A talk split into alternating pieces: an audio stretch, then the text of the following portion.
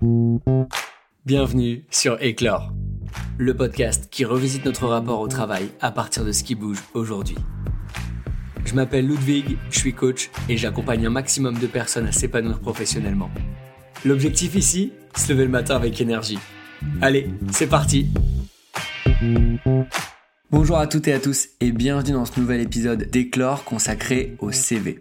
Je tiens particulièrement à faire cet épisode rapidement dans mon podcast parce que c'est souvent une demande qu'on me fait de jeter un coup d'œil au CV et de donner quelques conseils. Du coup, je me suis dit que j'allais regrouper tous les éléments que j'ai l'habitude de partager à mes clients et à mes apprenants au même endroit, du coup dans ce podcast, euh, pour que ça puisse euh, aussi bien leur servir que pour vous éventuellement. Avant de démarrer l'introduction, je tiens juste à dire en préambule que des CV, on en a tous fait, et on a tous déjà reçu des conseils en la matière.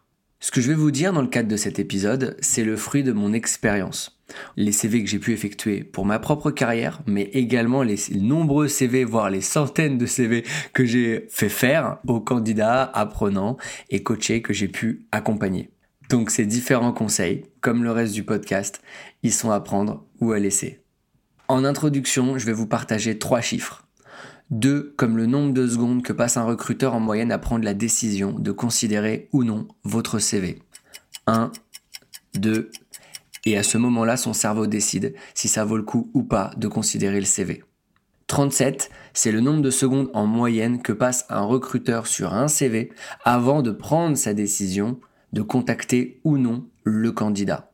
Et ensuite, 200 à 400, c'est le nombre de CV moyens reçus par un recruteur sur une offre mise en ligne. Ça veut dire que ce nombre est à multiplier par le nombre d'offres qu'il a déposées en ligne pour un seul job, ce qui est souvent le cas. Pourquoi est-ce que je vous partage ces chiffres en introduction? Pour pouvoir illustrer l'objectif du CV qu'on construit.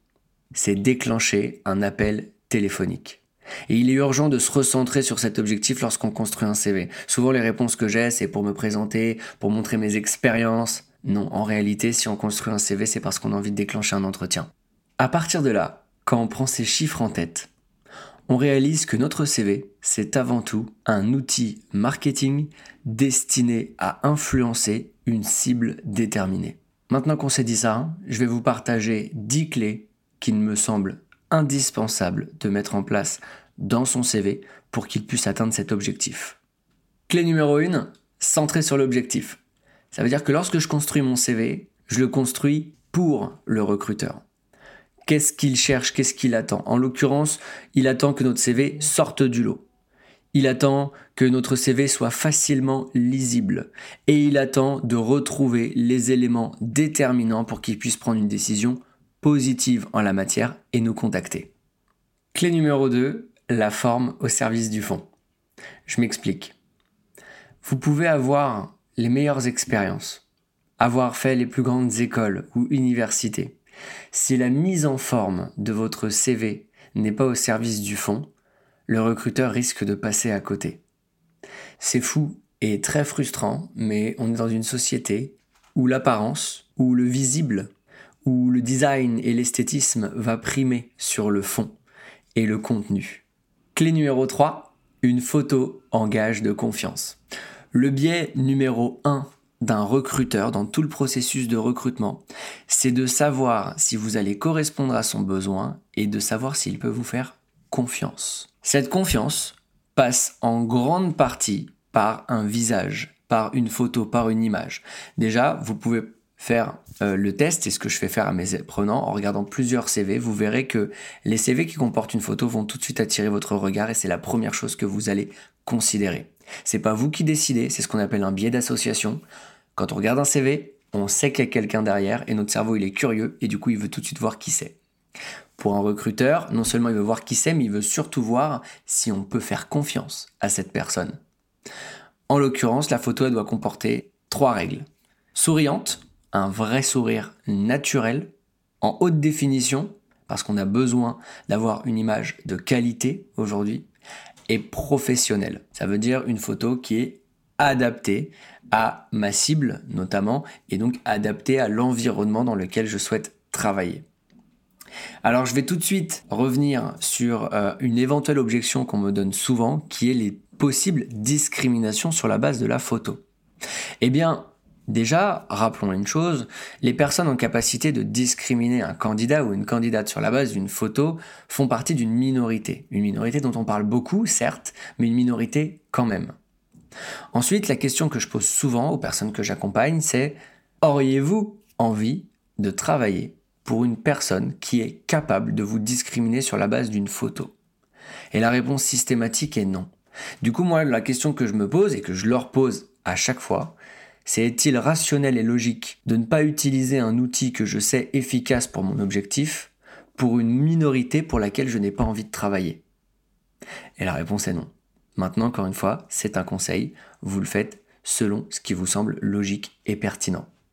Clé numéro 4, des couleurs adaptées et différenciantes. Je sais que tout à l'heure, j'ai parlé un peu plus tôt des couleurs importantes pour attirer le regard. Attention, qui dit couleur dit quand même respect déjà des règles d'esthétisme, mais aussi de l'environnement que je veux cibler. Évidemment, si, j'ai envie de travailler dans un cabinet de conseil euh, en finance ou alors un, un cabinet euh, d'avocats spécialisé en fiscalité, je vais peut-être pas aborder les mêmes codes euh, visuels et de couleurs que si j'ai envie de travailler dans un environnement startup, dans la tech par exemple. Et juste pour votre information, les deux couleurs les plus utilisées sur un CV, c'est le gris et le bleu. Ça veut donc dire que ce sont des couleurs à éviter pour construire un CV qui se différencie. Clé numéro 5, un titre clair très facilement identifiable. Le recruteur, il s'en fiche que vous vous appeliez Noémie, Darius ou Paul. Lui, ce qu'il veut tout de suite voir sur votre CV, c'est si vous correspondez à son besoin. Et la première chose qu'il doit donc lire, qu'il doit donc voir, c'est le titre de votre CV. Titre qui peut comporter un métier, un secteur, un domaine, un type de contrat. Donc ça peut être quelques mots-clés comme ça qu'on va repérer très rapidement et très facilement en un coup d'œil sur votre CV pour savoir que vous êtes au bon endroit. 6. Des sections ou des blocs bien distincts. En l'occurrence, il y en a trois un bloc compétences, un bloc formation et un bloc expérience. Le bloc compétences, il est nécessaire parce qu'il va regrouper les compétences métiers, les compétences techniques, mais également les compétences comportementales, vos qualités au service du projet, au service du métier, du domaine, du secteur que vous visez. Ensuite, le bloc ou les blocs formation et expérience, on va les placer et les développer en fonction du projet qu'on a identifié en fonction des besoins de ma cible. Ça veut dire que si ma formation est liée à mon projet, mais pas vraiment mon expérience, eh ben je vais d'abord mettre ma formation de manière visible sur mon CV et je vais développer, prendre le temps de bien développer la formation qui est liée, donner des détails, des descriptions, alors que je ne vais pas réellement mettre en avant ni développer mon expérience. Et ceci est tout à fait modulable en fonction de votre situation et en fonction de votre objectif. L'idée, encore une fois, c'est de se mettre dans la peau de notre cible et d'adapter les informations qu'on va lui donner pour qu'il puisse voir le plus rapidement possible ce qu'il vient chercher ou ce qu'il a besoin de savoir pour pouvoir nous appeler. Clé numéro 7, des contenus adaptés au projet. Exactement à l'image de ce que je viens de vous partager sur l'agencement des différentes sections par rapport à notre projet, on va faire de même pour le détail et les descriptions des différents contenus de nos sections. Donc je vais prendre le temps, si j'ai trois formations, de détailler surtout celle qui va être liée à mon projet. Si j'ai plusieurs expériences, je vais toujours respecter la règle chronologique des plus récentes d'abord et les plus anciennes enfin. ok? En revanche, je ne vais développer que celles qui vont m'être utiles ou qui vont sembler nécessaires pour mon projet et donc pour ma cible. Ce qu'on peut également faire, c'est que pour les autres expériences, ou même pour les expériences qui vont être liées à notre projet, détailler ou décrire les différentes missions qui vont avoir encore une fois un lien avec notre projet et donc une utilité pour le recruteur. Clé numéro 8, un vocabulaire RH et des mots-clés adaptés à notre cible. Pour convaincre, il faut parler le langage de sa cible.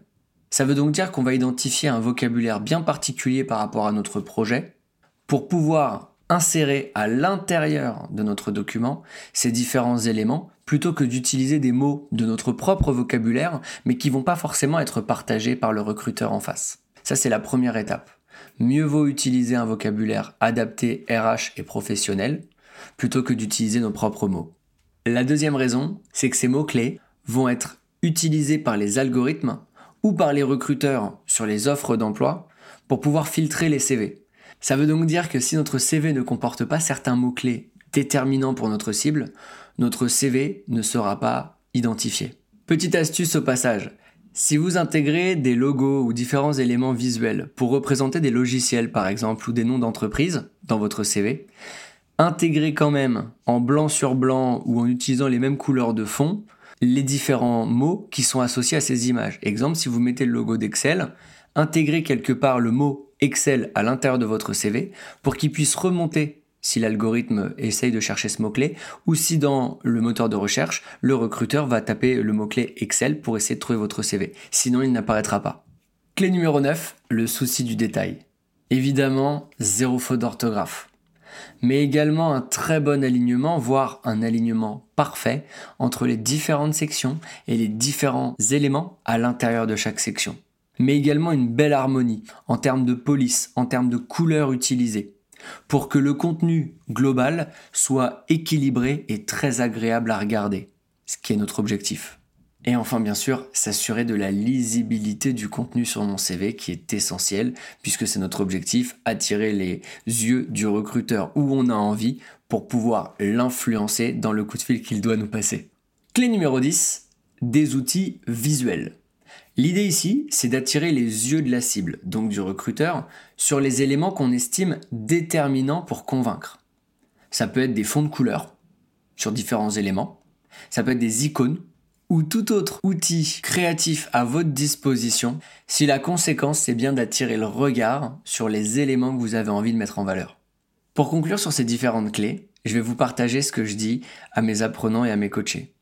Votre CV doit vous donner de la fierté. Quand vous l'avez terminé, vous devez avoir envie de le partager autour, de vous, pardon, de le montrer. C'est exactement ce qu'on essaye d'avoir en termes de ressenti. Donc si vous n'avez pas atteint ce stade-là, continuez à travailler sur votre CV.